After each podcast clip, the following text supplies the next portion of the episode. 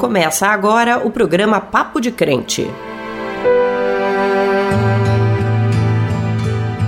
A paz do Senhor, meu irmão, a paz do Senhor, minha irmã. Aqui quem fala é Wesley Teixeira. Seja muito bem-vindo, seja muito bem-vinda ao programa Papo de Crente. Graça e paz, Eulália. A paz do Senhor, Wesley. Seja muito bem-vindo a esse programa. Muito obrigada por me dar mais uma oportunidade de estar aqui com vocês, fazendo esse programa maravilhoso. Hoje nós vamos falar sobre a importância e responsabilidade dos pastores e das pastoras que serão cobradas.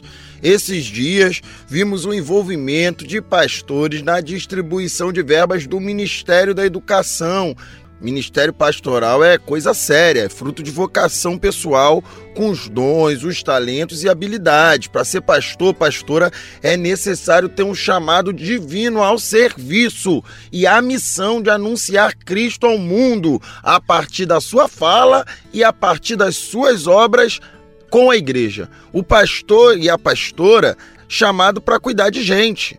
Não é para ficar envolvido em esquema de corrupção dentro de Ministério de Educação ou qualquer outra coisa do tipo. Para falar sobre o ministério pastoral e a vocação que vem de Deus e como deve ser um obreiro aprovado, nossa jornalista Naama Nunes vai conversar com o pastor Vladimir Monteiro Varela, da Igreja Evangélica Graça e Paz do Bingui, lá no Pará. É isso mesmo, Wesley. E se você quiser participar desse bate-papo de hoje, mande mensagem para o nosso WhatsApp, que é 11 950 94 8831. E o programa Papo de Crente também está nas redes sociais, tá bom? No Instagram você encontra a gente, arroba Papo de Crente Programa. E na página do Facebook é só você colocar Papo de Crente que você encontra a gente. Além disso tudo, ainda temos maravilhosos louvores, tem o giro da semana com as principais notícias dos últimos dias, o Dizem Por Aí e informações sobre o saque do FGTS que é muito interessante, né, Wesley? É isso mesmo, não deixe de dar sua opinião. E agora, para começar, eu convido todos vocês para orarmos juntos e colocarmos todas essas questões diante de Deus e também ouvirmos a sua voz. Senhor, meu Deus, meu Pai, eu quero colocar agora diante de Ti, Senhor, cada pastor, cada pastora, cada missionária cada um que tem se dedicado à tua obra, Senhor, que tem sido servo teu e que tem abençoado vidas, que tem cuidado de pessoas, Senhor. Quantos deles estão nesse momento também, Senhor, com tantas dificuldades, dentro das comunidades, Senhor, dentro daqueles lugares que ninguém quer ir, dentro das cadeias, Senhor, dentro dos hospitais. Usa, Senhor, a vida deles, que eles venham ser cheios do Espírito Santo, atende todas as suas necessidades, Senhor. Cuida das suas famílias. Nós sabemos o quanto é difícil esse ministério, Senhor.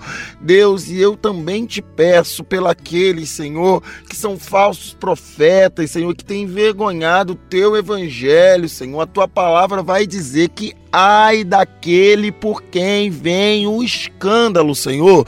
Não permita, Senhor, que a tua igreja seja manchada, Senhor, por lobos em peles de ovelha, Senhor. Toma eles nas tuas mãos, Senhor.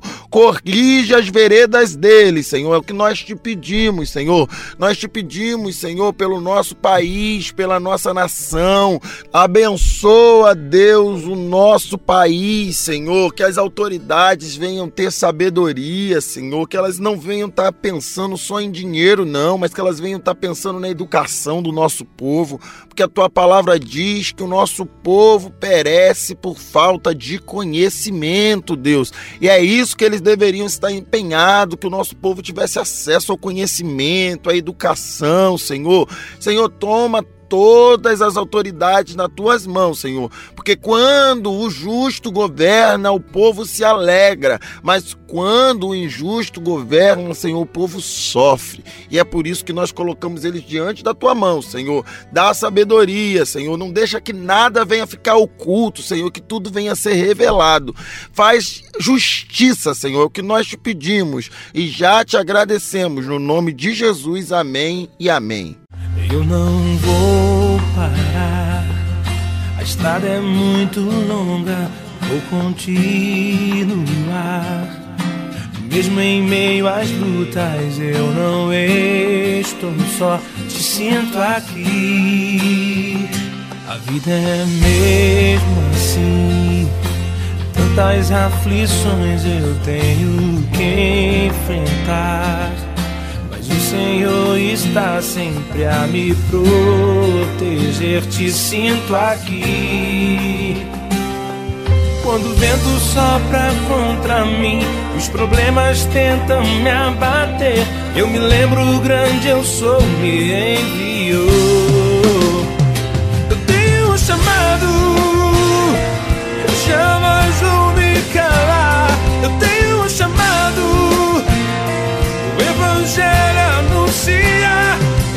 escolhido no ventre da minha mãe. Eu sei que Deus não abre mão de mim, não. Eu tenho um chamado.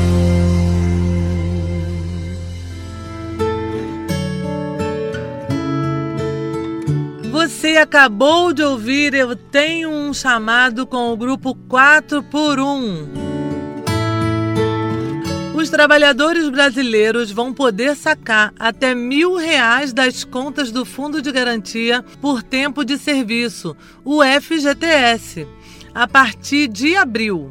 A medida foi anunciada pelo governo como uma maneira de amenizar a crise financeira que atinge o país. O FGTS é um direito do trabalhador com carteira assinada, mas em geral só pode ser sacado em situações específicas, como na demissão sem justa causa, na compra da casa própria, na aposentadoria ou quando o trabalhador desenvolve doenças graves, como câncer. Enquanto o fundo não é retirado pelo trabalhador, ele fica depositado na Caixa Econômica Federal com rendimento abaixo do rendimento da poupança. Agora, qualquer pessoa que tiver conta vinculada ao FGTS, ativa ou inativa, poderá sacar até mil reais. Não será preciso solicitar. O dinheiro vai ser disponibilizado de forma automática na conta do trabalhador, lá naquele aplicativo do Caixa Tem, que foi utilizado para o auxílio emergencial. Após o crédito dos valores na conta poupança social digital, será possível pagar boletos e contas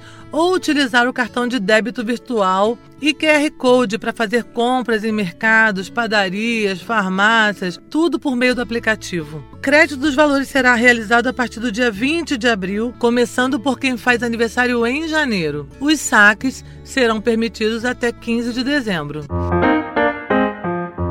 O noticiário foi tomado por denúncias de pastores pedindo propina para liberar recursos da educação em uma conduta que não condiz com o papel que exerce ou deveriam exercer como vocacionados por Deus para cuidar do seu povo.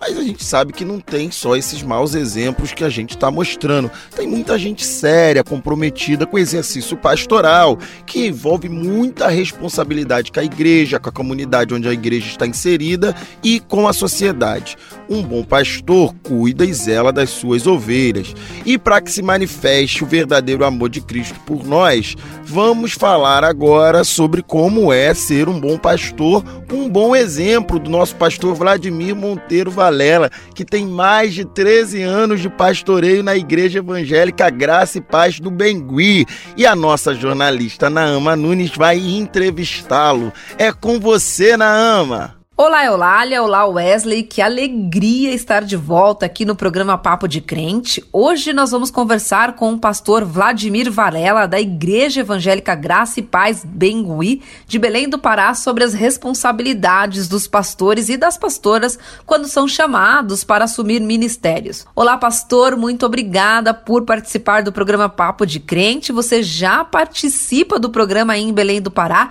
mas é uma alegria muito grande tê-lo conosco aqui também também. Oi, Naama, muito bom estar com vocês nesse programa maravilhoso que eu assisto. Estou aqui pronto para responder as suas perguntas. Pastor, diante de todo o escândalo de corrupção envolvendo pastores do Ministério da Educação, como é que você viu o pedido de demissão de Milton Ribeiro do governo, ele que também é pastor e teve aí recentemente um áudio divulgado na imprensa dizendo que repassava verbas do MEC para municípios indicados por outros pastores?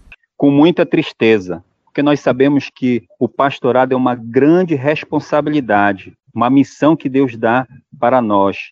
É aquele que cuida, educa, ensina, sabe liderar, deve ser exemplo para as suas ovelhas. Eu penso que pastor é levar as pessoas na ama, pensar com liberdade, né, e não escravizá-las, como a gente vê isso muito real na nossa sociedade.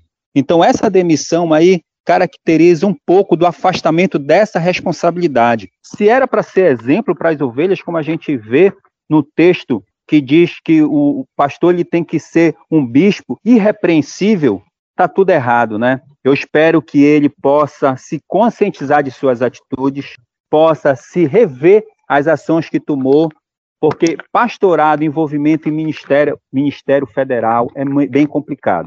Pastor, esse ano tem eleição no Brasil. Há uma compatibilidade do ministério pastoral com o envolvimento na política? Como é que você vê pastores participando da política do país? Irmã Ama, se alguém almeja o episcopado, deseja algo excelente, mas eu tenho uma visão muito particular em relação a isso.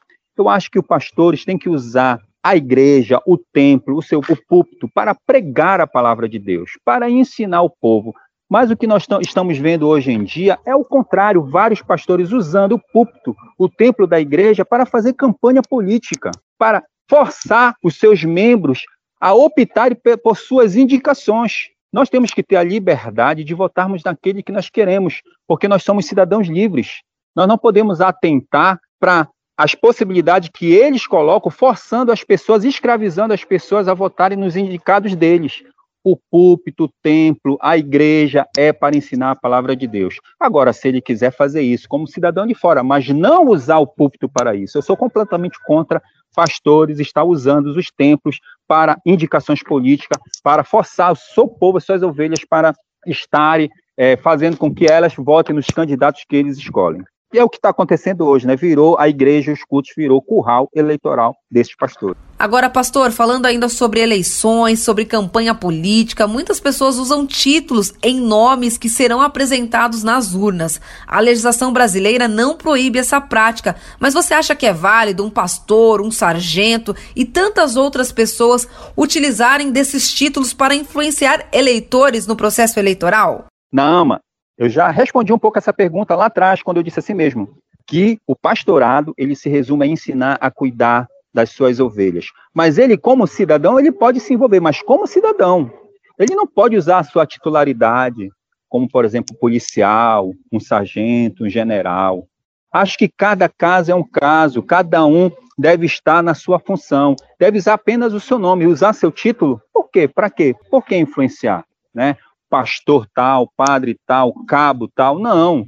Eu acho que cada um deve entender que nós devemos cumprir o nosso papel como político. Se nós almejamos um cargo político, que nós devemos governar para todos. Porque quando a pessoa ela traz um título, ela quer governar para um grupo específico de pessoas. E os legisladores e os executivos, eles são eleitos para governar para todos. Por isso eu sou totalmente contrário à titularidade em colocar nos títulos para as pessoas votarem na hora de votar pastor fulano de tal ou, ou general, coronel fulano de tal.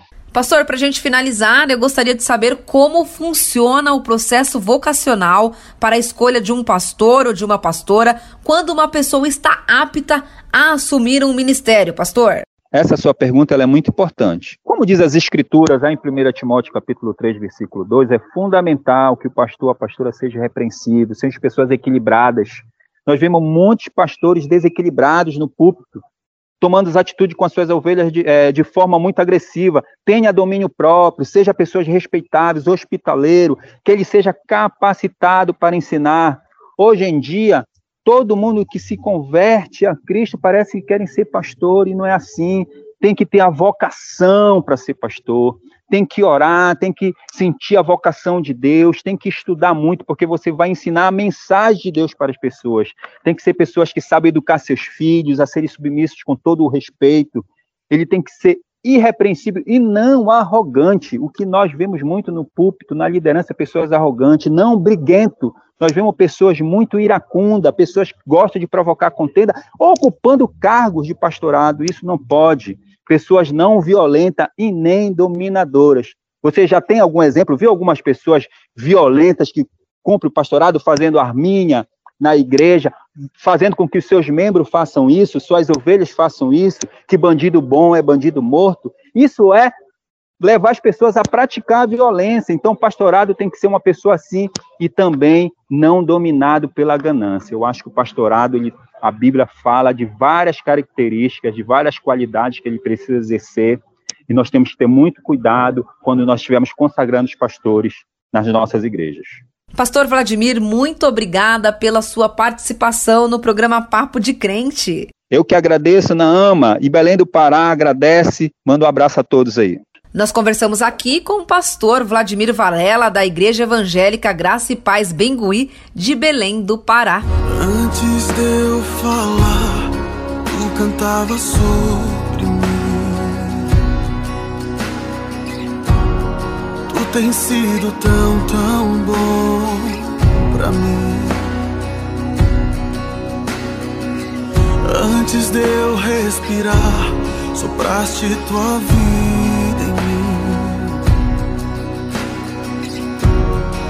tens sido tão, tão bom pra mim. Oh, impressionante, infinito, eu sabe. Deus, ou que deixa as noventa e nove só pra me encontrar. Não posso comprá-lo, nem merecê-lo, mesmo assim se entregou. Oh, impressionante, infinito, eu sabe o amor de Deus. Yeah.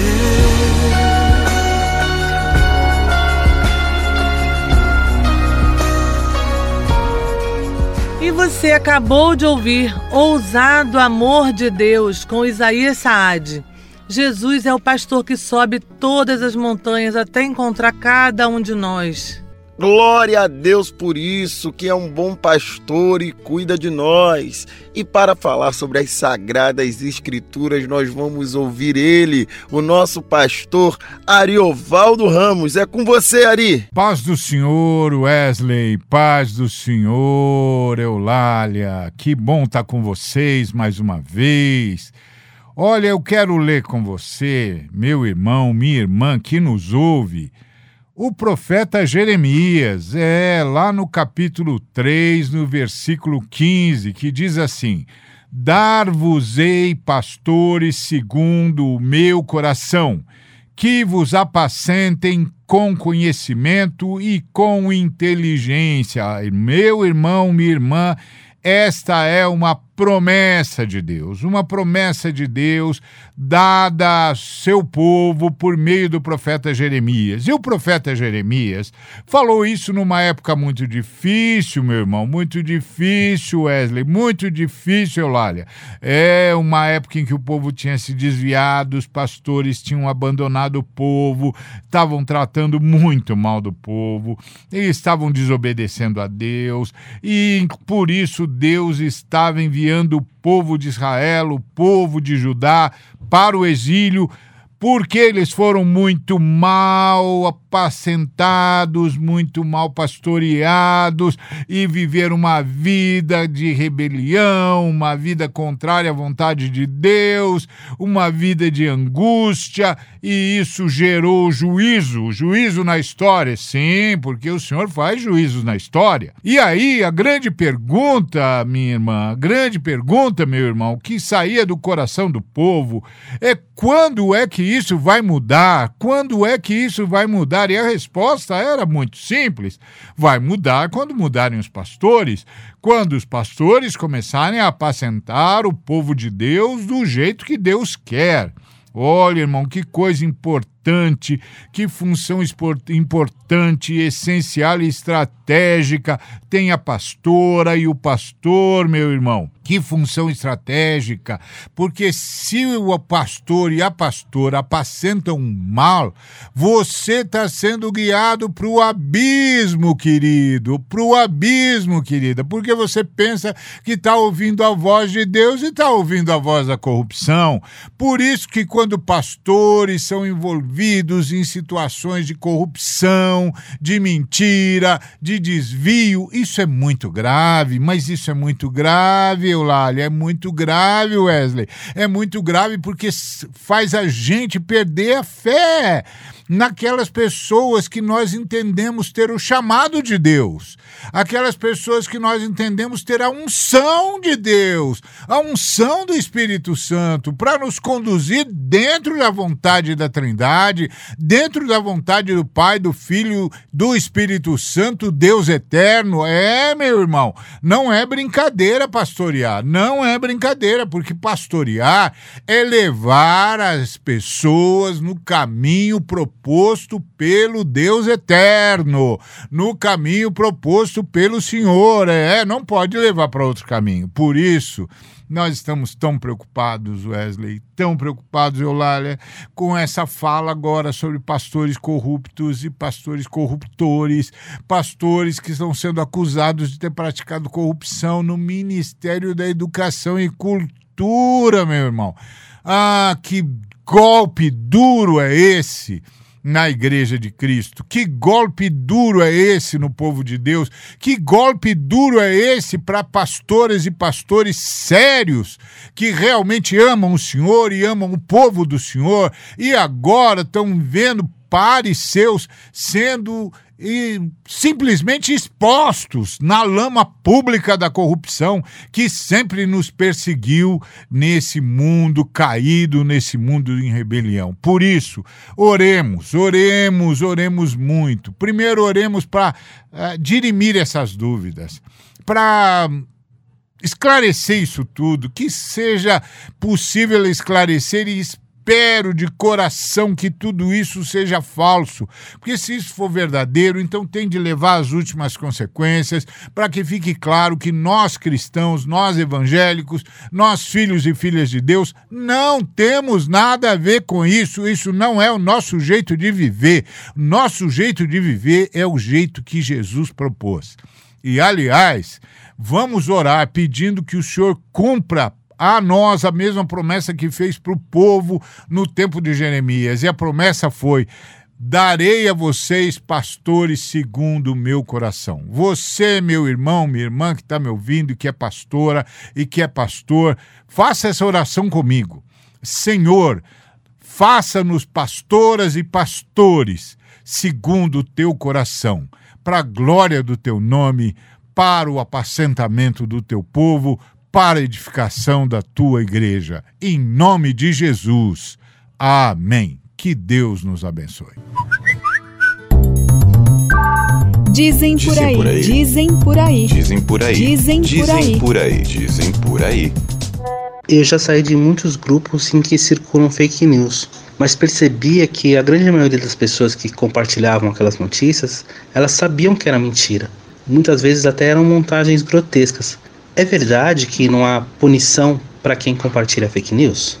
Oi, Sérgio. Muito bom receber sua pergunta aqui no Papo de Crente. Antes de mais nada, Parabéns por abandonar esses grupos que servem apenas para alimentar uma rede de mentiras. Esses grupos não servem a Deus, mas sim ao pai da mentira. E o pai de, da mentira a gente sabe quem é, né? Em relação à sua pergunta, criar e compartilhar fake news, desinformação, não é um crime em si no Brasil. Se você postar uma mentira na internet, você não está cometendo um crime naquele momento. Mas dependendo da mentira, do dano que ela causa, do contexto, ele pode ser enquadrado em outros crimes. Pode ser um crime de racismo, de preconceito racial, de homofobia, crimes já definidos na nossa legislação. Também pode ser uma difamação, que seria, por exemplo, uma matéria falsa uma notícia fraudulenta com o intuito de diminuir uma pessoa, criar problemas ou constrangimentos para ela, seja na vida profissional ou pessoal. Juristas afirmam que quem compartilha uma fake news pratica o mesmo crime de quem criou, mas em menor grau. Porém, ainda há uma discussão, já que a fake news ainda não é um crime tipificado, né? Por outro lado, está em andamento na Câmara dos Deputados o projeto de lei das fake news. Essa proposta pode, de fato, nomear um crime novo, o crime de fake news, caso seja aprovada. O projeto prevê que a disseminação em massa de mensagens com informações falsas por meio de contas automatizadas, as chamadas contas robôs, passe a ser crime com pena de 1 a 3 anos de prisão prisão e multa.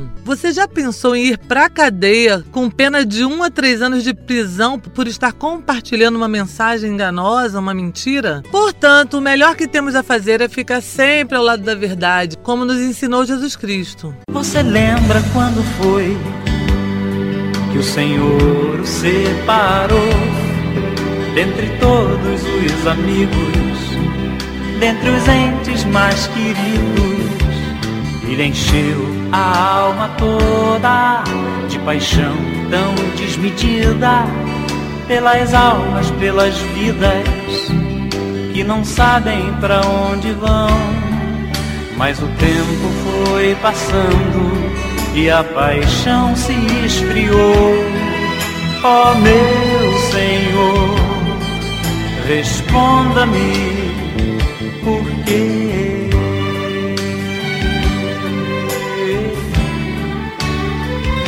Você precisa ser obreiro aprovado e não ser acusado por ninguém. E andar como meu filho andou e amar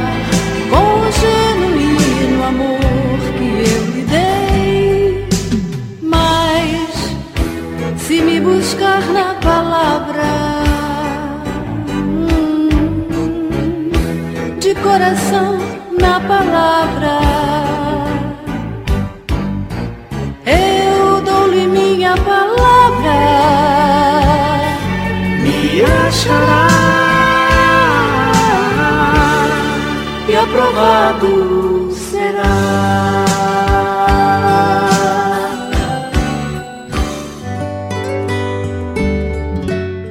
você acabou de ouvir Obreiro Aprovado, com eles, o Grupo Logos. E agora você acompanha notícias do Brasil e do mundo. Vamos seguir orando e jejuando pelos nossos irmãos.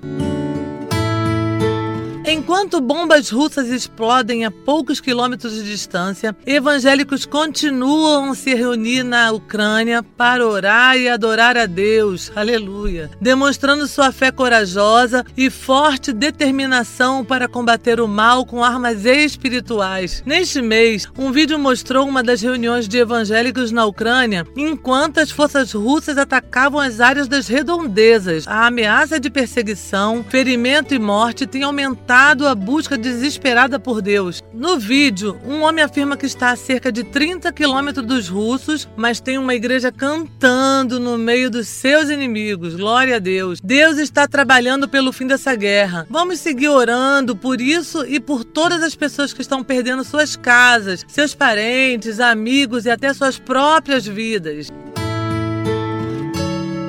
Um dos pastores que controla um gabinete paralelo no Ministério da Educação, o que, que é isso, né? É um gabinete oculto, escondido, não oficial. Ele pediu pagamento em dinheiro e até em ouro em troca de conseguir a liberação de recursos para a construção de escolas e creches no município de Luiz Domingues, no Maranhão. Segundo o prefeito Gilberto Braga, o pastor Ayrton Moura solicitou 15 mil antecipados para protocolar demandas da prefeitura e mais um quilo de ouro após a liberação dos recursos. Só Jesus, hein?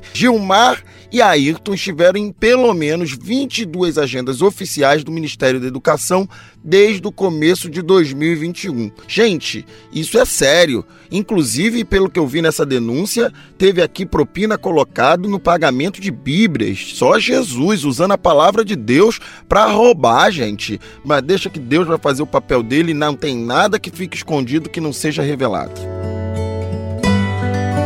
Artistas e influenciadores estão se mobilizando nas redes sociais para que jovens com 16 a 18 anos tirem o título de eleitor. As eleições no Brasil serão no dia 2 de outubro e o prazo para solicitar o documento termina no 4 de maio, é logo ali. Para tirar o título de eleitor é simples. O primeiro passo é acessar o sistema de título NET, localizado na página do Tribunal Superior Eleitoral TSE. Bota lá no Google TSE e você vai ter lá todas as informações. Nós do programa Papo de Crente também pedimos que você, jovem, vá votar. Então, por favor, tire o seu título de eleitor. Meu irmão, tá acabando, né? E para encerrar, vamos ouvir a bênção do pastor Oenes de Carvalho, da Assembleia de Deus, Ministério da Conquista. E a graça do nosso Senhor e Salvador Jesus Cristo, o amor de Deus, nosso Pai, e a comunhão e a consolação do Espírito Santo sejam com todos e todos digam amém. Você ouviu o programa Papo de Crente